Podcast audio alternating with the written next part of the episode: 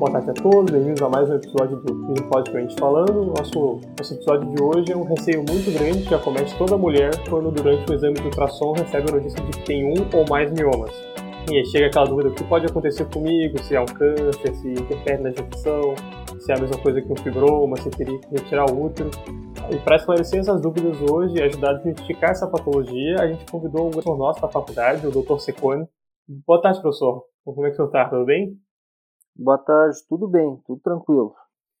Certo, então queria agradecer a tua presença hoje aqui com a gente e queria que o senhor contasse um pouco mais para a gente sobre os miomas, tá? E a princípio a nossa primeira pergunta é algo mais básico, assim, no, no que se definiria um mioma, né? O que seria um mioma exatamente?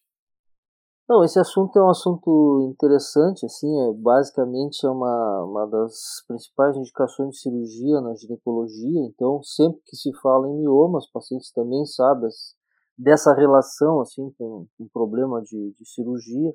Mas, basicamente o mioma é uma patologia benigna, tá? é um tumor uh, de músculo liso, formado por músculo liso, como tu falaste, eles podem ser únicos ou múltiplos, não tem assim grandes preocupações assim em, relação a, a tratamento por ser uma patologia benigna, só que, claro, depende da idade da paciente, depende do momento que se apresenta e da maneira como se apresenta, envolve alguns problemas, como reprodutivos, como problemas de saúde, às vezes a paciente tem outras comorbidades, isso aí que a gente tem que detalhar, individualizar o manejo, né? Mas é uma queixa, é um problema frequente e a gente tenho a oportunidade aqui, talvez, de tirar algumas dúvidas importantes assim, em relação a isso.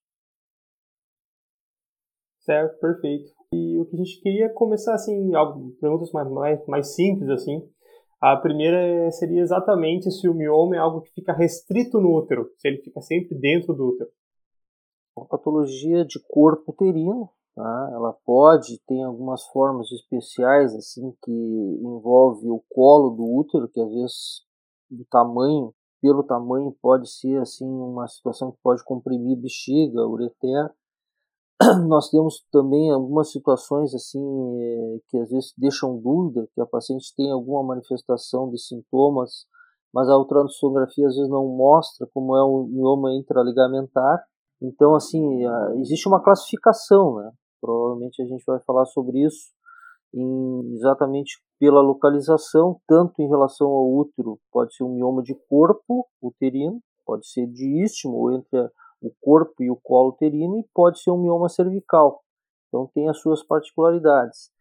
Tem a relação com a, o miométrio, né, a parede do útero, se ele tem mais crescimento para a cavidade uterina, ele vai ser mais submucoso ele pode ter um crescimento mais para fora do útero, para dentro da cavidade abdominal, que são os subserosos, e tem os intramurais, né, cada um com as suas particularidades.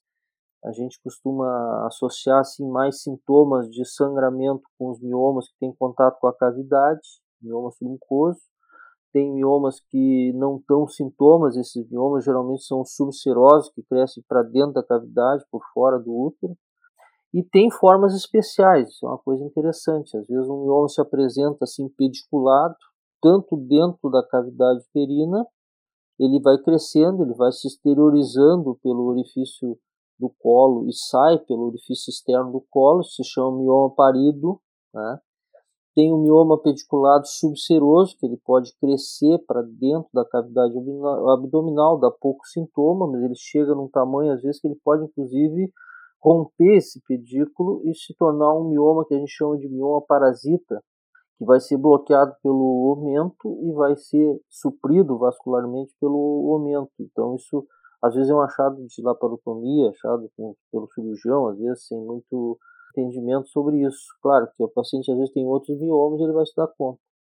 Né? Mas tem, tem várias apresentações relação ao mioma pediculado subseroso que ele pode se tornar um mioma parasita, né?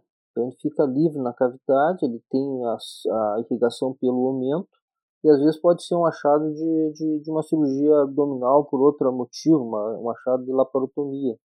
Uma coisa que tem que cuidar, paciente que tem mioma que passa a ser sintomático mais assim na perimenopausa, uma faixa mais uh, adiantada de idade, miomas únicos, né, que podem ter aí transformação, degeneração sarcomatose, que é uma coisa que a gente pode comentar, é raro, né, é uma das indicações, às vezes, de cirurgia, o crescimento rápido do, mioma.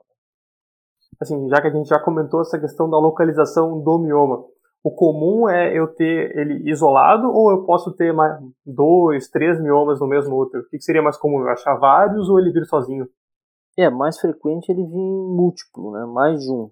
Geralmente é uma, uma a paciente que tem um mioma, ela tem um fator de risco, um fator genético para isso. Né? Isso é uma coisa interessante. Às vezes a paciente ela tem a, geralmente é mais comum nas pacientes que têm perfil de, de nível de estrogênio mais alto, as pacientes que têm outros problemas de anovulação, por exemplo, tem hiperestremismo, paciente que tem a raça negra, por exemplo, é mais comum, e a história familiar, a hereditariedade. A paciente tem assim um passado de uma tia, de uma prima, da mãe que teve mioma, isso é muito comum assim repetir.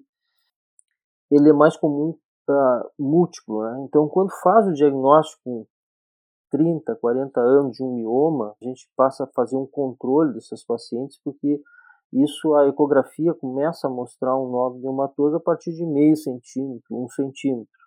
Não quer dizer que ela não tenha outros que não são ainda perceptíveis pela imagem e que vão se manifestar na, com o decorrer do tempo, né? E pensando nos sintomas mais frequentes, do, claro, né, que dependendo da localização ele vai dar sintomas diferentes, mas o que, que seria um quadro mais frequente assim de uma miomatose uterina? É, de maneira geral, de maneira geral, eles podem ser, como eu falei, assintomáticos, mas a, a queixa mais comum é a alteração no fluxo menstrual, associado ou não à cólica, à dismenorreia. Né? Então, um aumento de fluxo, a presença de coágulo, aumento do número de dias da menstruação, é, isso chama atenção e a paciente deve fazer uma avaliação, deve fazer uma investigação e às vezes com ultrassom a gente começa então a fazer o diagnóstico desses nódulos de mioma. Então o diagnóstico seria exclusivamente pelo, pelo ultrassom, assim, pelo ultrassom tu já conseguiria ver eles perfeitamente. É, sim. É, na verdade, assim, a paciente que faz a revisão periódica, a revisão ginecológica, então a partir dos 30 anos, 35 anos, ela vai com o exame pélvico, às vezes, fazer o diagnóstico. A gente não costuma fazer ultrassom de rotina, né? Então, quando tem uma paciente de 30 anos que não tem uma queixa e ela faz o exame ginecológico, tem um toque com útero irregular, lobulado, um sugestivo de um nódulo, aí a gente passa então a pedir a imagem, fazer a avaliação. Ou a paciente se manifesta com sangramento, às vezes é um nódulo pequeno, mas em contato com a cavidade uterina, um mioma submucoso, que é mais comum se manifestar por menorragia, sangramento aumentado, aí vai indicar uma, um exame de imagem. Que o mais comum da gente fazer o diagnóstico é a ultrassom transvaginal. E teria algum diagnóstico diferencial importante de se excluir nesse momento? Sempre que tu tiver um útero aumentado, às vezes a paciente é difícil, a avaliação, eh, a gente pode ter outras patologias, outras comorbidades, né? Então a gente, quando cai numa situação assim que a paciente não tem uma delimitação de útero e ovário, a gente passa a chamar de massa pélvica, a, a tratar a paciente com uma, uma, a presença de uma massa pélvica e o diagnóstico diferencial é com ultrassom. O problema é que às vezes o ultrassom mostra junto com o útero um ovário aumentado com fibroma, com uma massa sólida, por exemplo, de ovário, e às vezes não tem um diagnóstico diferencial. Mas essa paciente já tem indicação de fazer uma avaliação laparoscópica ou cirúrgica. E claro, aí depende da indicação, da idade, e tu já indica a cirurgia, o tipo de cirurgia. Mas é, é uma situação, às vezes, que faz o diagnóstico diferencial. O paciente está sintomática, tem um mioma subseroso que não dá sintoma, só volume, só massa. Na verdade, tu vai à laparotomia e ela tem um fibroma de ovário, um ovário aumentado de 10 centímetros, que é um tumor sólido, ovário benigno, mas confunde às vezes. E essa questão da infertilidade pelo mioma, ele é muito frequente como causa de infertilidade em si? Não, felizmente não, porque ele se manifesta numa faixa mais adiantada, vamos considerar 35, quarta, quinta década, né? Mas isso é um aspecto importante, assim, tem pacientes que têm história familiar e manifestam com 30 anos, 25 anos, estão pensando em ter filhos, não tiveram filhos ainda. Então, sempre isso é uma coisa que tem que cuidar, a paciente tem que se preocupar, porque a gente não vai ter que ser conservador, mas, por exemplo, um mioma pequeno, submucoso, que pode não ser cirúrgico naquele momento, ele pode ser abortivo, por exemplo, ser uma causa de fertilidade. Se tiver uma anidação, a fecundação, a paciente está tentando engravidar e tem um aborto, às vezes faz uma ecografia e descobre lá que tem um mioma submucoso. Então essas pacientes elas vão para uma esteroscopia cirúrgica, tiram esse mioma da cavidade e às vezes é uma indicação, a paciente jovem não está pensando ainda em prole, 28, 32 anos, mas aí tu vai orientar essa paciente que faça a retirada do mioma enquanto pequeno, isso também é indicado nos, nos miomas subserosos, para que quando ela tiver a situação da gravidez não tenha uma situação mais complexa, com miomas grandes ou miomas com, não precisam ser muito grandes, 3, 4 centímetros dentro da cavidade uterina já é um problema, né? Então tem que se adiantar nesse manejo. Entendi. Pensando nessa questão que muitos pacientes vêm no atendimento com a gente falando que às vezes quando elas têm a menstruação elas chegam a ter mais sintomas da, da questão dos sintomas de massa e tal. E aí pensando nisso, a menstruação aumentaria o tamanho do mioma é, temporariamente assim?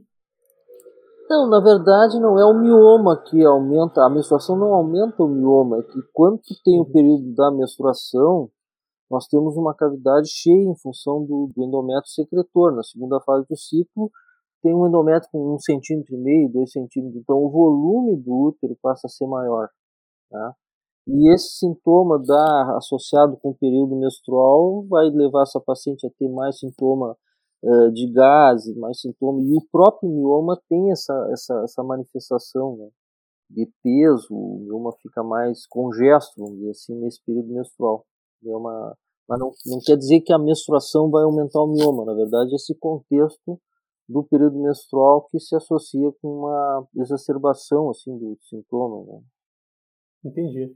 Durante a questão da, da menopausa, quando né, a gente tem os níveis de hormônio de estrogênio, prolactina diminuídos, o, o, mioma chega a diminuir alguma coisa? Isso influencia algo no mioma? Sim, isso é uma coisa que eu não falei, é um tumor benigno hormônio dependente hormônio dependente. Então, é uma das situações que a gente tem no manejo, assim, a paciente na perimenopausa, 49, 50 anos, tem miomas pequenos, 2 centímetros, 3 centímetros, sem muito sintoma, essas pacientes devem aguardar entrar na menopausa, até com algum manejo de bloqueio hormonal, para que elas então na pós-menopausa estabilizem e diminuem. Geralmente um mioma uh, que de 3 centímetros com 50 anos, lá com 60 anos, ele vai ser um mioma calcificado de 1 centímetro e meio, 2 centímetros.